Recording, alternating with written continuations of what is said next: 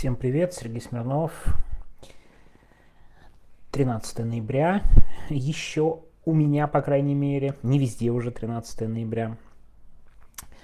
Дим Трещанин рассказал про аборты.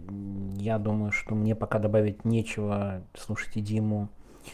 Я думаю, что вся эта суета вокруг абортов, которая сейчас происходит, это, конечно, очень все неприятно и давит, но я не думаю, что в ближайшее время власти на законодательном уровне перейдут к запретам. Ну, посмотрим. Конечно, от этих психопатов можно все что угодно ждать, но я просто думаю, что они к этому сами не готовы. Сами не готовы, в том числе к криминальным абортам, ну и так далее. То есть, мне кажется, пока такого вопроса на повестке дня нет. Другое дело, что взять под контроль частные клиники и позволить РПЦ почувствовать себя влиятельными, да, вот троицу вернули, самое время взяться за аборт. РПЦ делает вид, что они какая-то церковь, а не 25-й отдел ФСБ. Ну, это довольно смешно. Кстати, отдельная тема. Я тут не специалист, но, наверное, надо говорить о том, что происходит э, внутри церкви, если вообще это теперь можно называть церковью. Ладно, я сегодня не буду говорить про аборты, мы поговорим, довольно очевидная тема, мы об этом написали заметку по поводу выступления России в ООН. В общем, э, хочется просто правильно расставить акценты, ничего нового мы там не услышали, но все-таки, мне кажется, это стоит повторить и проговорить, чтобы было понятно, с кем мы имеем дело. Для начала важное пояснение. ООН остается буквально единственной международной организацией полноценной, куда допускают представители России, чтобы что-то где-то там объяснять. Ну и все, что вокруг ООН, потому что раньше это было ЕСПЧ, где такие были объяснения в Европе. Теперь ЕСПЧ нет, остался только ООН. Ну, в общем, очень много вопросов к ООН и так далее. Тоже опять отдельная интересная тема, не стал подробно разбирать про позицию ООН и специальное агентство про Палестину. Там интересный тред был в э, Твиттере, но не ручаюсь за его пруфы. Если кто-то помнит, я, кстати, даже, наверное, не вспомню, какой он был. Ну, в общем, я думаю, к этой теме еще рано или поздно вернемся. Так вот, ООН, большая международная полуорганизация, ну, полуорганизация, потому что они ничего не могут особо решить. При том, что какие-то определенные механизмы для информирования мирового сообщества, конечно, использовать необходимо в ООН. В этом сомнений нет. Интересно, что и Россия, да, несмотря на определенную изоляцию, они тоже пытаются воспользоваться ООН для продвижения своей повестки. Это тоже надо понимать и иметь в виду, когда мы рассматриваем ситуацию в ООН. И так получается, что площадка в ООН, она становится таким местом для, очень не хочется говорить слово дискуссия, но для заявления своей позиции. Итак, важный акцент, который бы хотелось расставить. В ООН сегодня в Женеве было заседание про меры в области прав человека.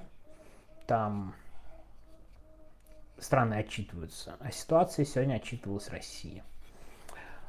В ООН от России выступила организованная группа лиц по предварительному сговору, вводящая мировое сообщество в абсолютно точно, могу сказать, знающее, что идут на преступления, но тем не менее вводящее международное сообщество в заблуждение, откровенно лгущее, покрывающее преступления.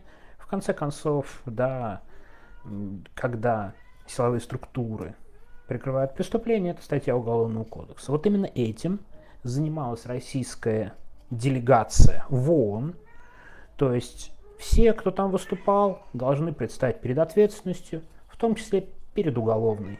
Мне кажется, лично особых сомнений в этом нет, потому что люди знали, что они защищают преступления, и у них была координированная позиция, то есть их вот в этой организованной группе отличало, да, во-первых, наличие умысла, безусловного, это первое. А во-вторых, у них был четкий и понятный план прикрытия преступлений. Так что Вот именно так и надо рассматривать вот все эти лицемерные слова, которые были сказаны вон, а они, конечно, побивают все рекорды лицемерия. Ну, конечно, труд не всегда легко побить, но побить можно.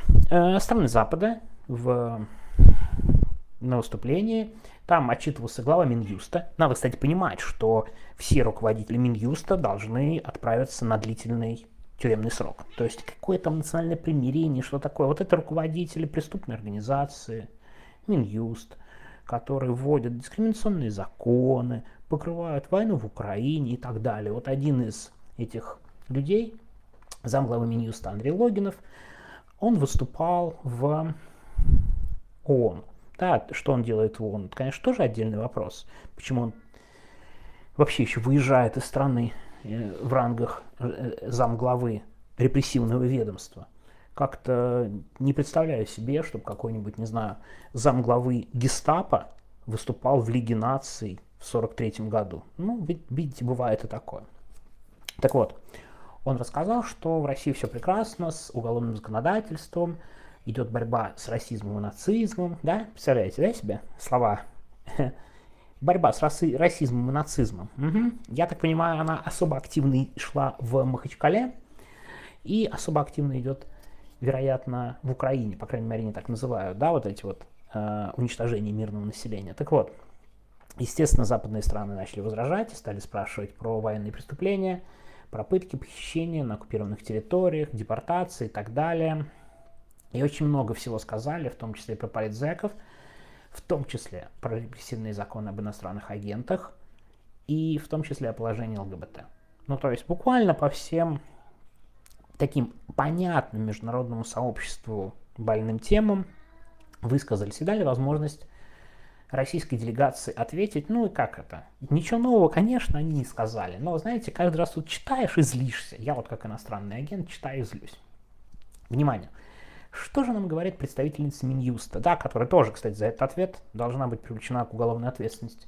Екатерина Кудилич, ее фамилия, да, чтобы знали, если что, там через 10, через 15, через 20, через 30 лет кого сажать в тюрьму. Так вот, она сказала, что статус иноагента не является в поражении в правах. И типа это инструмент используется не как механизм подавления гражданского общества, а как законный инструмент государства по защите своего суверенитета. И знаете, вот эта маркировка, ничего такого, это все хорошо, можно делать удаленно, никакое поражение в правах. Я, как иностранный агент, получающий тут уже третий штраф за отказ выполнять это требование, вероятно, скоро, который получит уголовное дело за это. Что ж там нам Екатерина Куделич не рассказывает о том, что в случае несоблюдения закона привлекают к уголовной ответственности. Что же они рассказывают, что э, корреспондентка Радио Свободы Алсу Курмашова сидит в СИЗО по этой статье в России. Это что, не поражение в правах? Это у нас, значит, никакая не дискриминация, это не механизм подавления гражданского общества, человек в СИЗО по этому закону. Вот как бы я не то чтобы удивляюсь уровню лицемерия, но надо понимать, что мы имеем дело с преступниками. Вот в лице вот этих людей, представителей Минюста.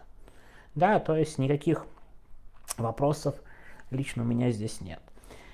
Далее, по поводу цензуры. Тоже было сказано, что с цензурой все хорошо. Ну, как бы об этом, в общем, все понятно и так далее. Но представитель Генпрокуратуры, кстати, давайте я тоже фамилию скажу, кого надо будет в дальнейшем привлекать к уголовной ответственности. Наталья Эмилькина. Вот еще одна, а, безусловно, женщина, которую необходимо привлечь к уголовной ответственности. Она сказала, что да, в России есть случаи задержания и ареста журналистов и правозащитников, однако в отношении них уголовные дела возбуждены в связи с подозрением в совершении общеуголовных преступлений, например, за мошенничество и шпионаж в пользу другой страны. Кстати, знаете, я что-то сходу не вспомнил, на кого дело о мошенничестве, прям вот прям сходу, кого она имела в виду под журналистами и правозащитниками по мошенничеству. Может, у меня плохая память.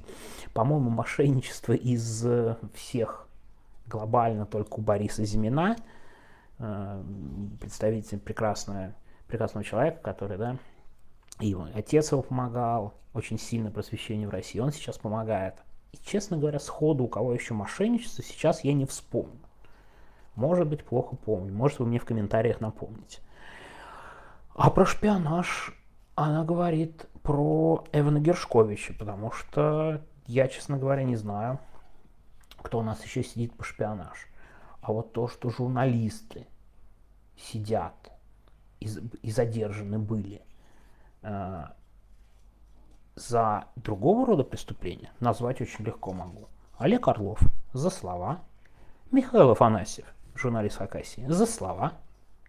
То есть никаких общеуголовных преступлений в понимании Генпрокуратуры, конечно же, не было. А, еще один представитель МИД, еще один, да, Станислав Ковпак, его фамилия, опять же на будущее. Он сказал, что России не стоит присоединяться к Римскому статуту. Но ну, почему-то как-то умолчал, что его президент Владимир Путин очень обижен, что как бы Международный уголовный суд привлек его к ответственности. Вот это как-то читалось между строк. Но написано он сказал про низкую эффективность и политическую ангажированность этого органа. Политическая ангажированность. Нет, вы посмотрите на этого представителя МИД. Ладно, теперь опять же зам глава Минюста. Что же он говорит? Что с ЛГБТ все хорошо в стране. Что единственное, что есть, это штрафы за пропаганду. И то, потому что надо защитить традиционные ценности. А все остальное хорошо. То есть и про трансгендерных людей все отлично, которых просто запретили де-факто. И закрытие всех пабликов, и преследование ЛГБТ-людей, это все хорошо. Это все нормально и прекрасно. На самом деле этот парад лицемерия просто какой-то огромный. Там дальше еще Всиновец говорил и так далее. В общем, а, я, в принципе, о чем хочу сказать. Что в любом случае – Несмотря на то, что я каждый раз читаю выступления России и ее представителей на каких-то международных организациях, дико злюсь, особенно да, когда касается меня, иностранных агентов. В целом, мне кажется, это не самая плохая, скажем так, площадка, чтобы они в очередной раз, пусть они говорят эти слова, и все-таки чуть больше людей в мире узнают о том, что происходит, как сидит Алексей Навальный, как преследуют журналистов, как преследуют правозащитников. Жалко, опять же, не сказали про Алсу Курмашову, насколько я пом- понял, не сказали, которая вообще сидит в СИЗО по статье об, уголовных, об иностранных агентах, которой ее в списке вообще нет, но она сидит по этой статье. Да? То есть, вот этот вот парад лицемерия надо воспринимать как просто еще одну публичность, которая им не очень нравится.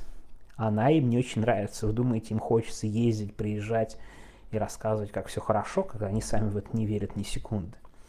Но принято решение поддерживать отношения с международными организациями типа ООН, ну, значит, немного позора и поехали назад домой, и все хорошо. Надо, чтобы у них этого позора было больше, поэтому фамилии людей, которые вот эту чушь несут. Они у нас есть в статье, надо запоминать, они покрывают преступления и сами, вероятно, совершают эти преступления. С другой стороны, наверное, может быть, Международный суд в этом тоже разберется, равно как э, разобрались э, по делу об ордерах на Владимира Путина и на эту Львову Попову, какую-то там, не помню, как ее двойная фамилия, омбудсменша лицемерная, которая похищает украинских детей. Вот, так что все нормально, сами позлились, больше об этом написали, но заодно надо, конечно, создавать им дискомфорт где только можно, поэтому и фамилии, и их цитаты вы можете найти, можете вместе со мной по этому поводу очень серьезно позлиться. Ладно, на этом сегодня все. Хорошей, так сказать, недели и продолжаю напоминать, что есть боты, пишите в ботах пару интересных сообщений получил, но жду еще новых. Все, всем пока.